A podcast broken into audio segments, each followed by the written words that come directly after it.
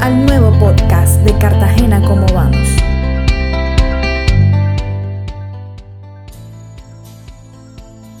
Buenas tardes a todos los oyentes de RCN La Básica Cartagena. Hoy queremos compartir con ustedes información sobre la utilidad de la inteligencia artificial y el análisis de datos en la toma de decisiones para hacerle frente al COVID-19. Pero antes queremos actualizarles el reporte de las ayudas humanitarias que se han entregado desde la Alcaldía de Cartagena y el sector privado. El gobierno distrital a 5 de mayo había reportado entrega de cerca de 77 mil ayudas humanitarias y el sector privado y colectivos ciudadanos más de 52 mil. Es decir, casi 130 mil ayudas humanitarias han sido entregadas a los cartageneros que más lo necesitan. A nivel internacional, se han visto ejemplos de cómo la tecnología y el uso de la inteligencia artificial pueden ser un gran aliado para hacer control al COVID-19.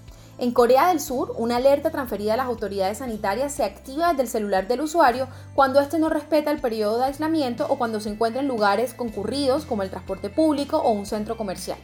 Esto ha contribuido a que hoy Corea del Sur sea uno de los países donde más ha frenado la propagación. Otro ejemplo es el de Taiwán, similar al de Corea del Sur, en donde las autoridades entregan un teléfono móvil a las personas que han sido contagiadas y este teléfono va registrando su ubicación a través del GPS. Esto le permite a la policía hacerle seguimiento eh, a esta persona.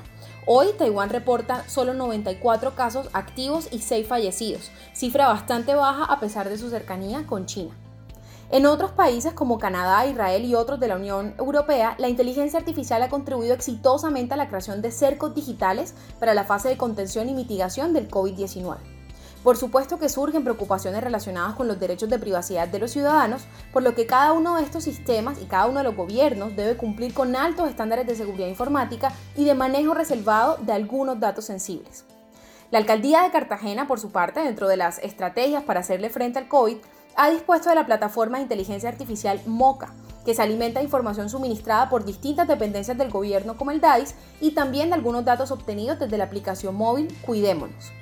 La plataforma tiene varias utilidades, quizás una de las más relevantes es que tanto los usuarios como las autoridades se pueden enterar de cuáles son esos lugares donde hay mayor afluencia de personas día a día en tiempo real es decir, cuáles son esos puntos de mayor riesgo de contagio, enviando notificaciones para que cada usuario pueda tomar las medidas de aislamiento y prevención pertinentes.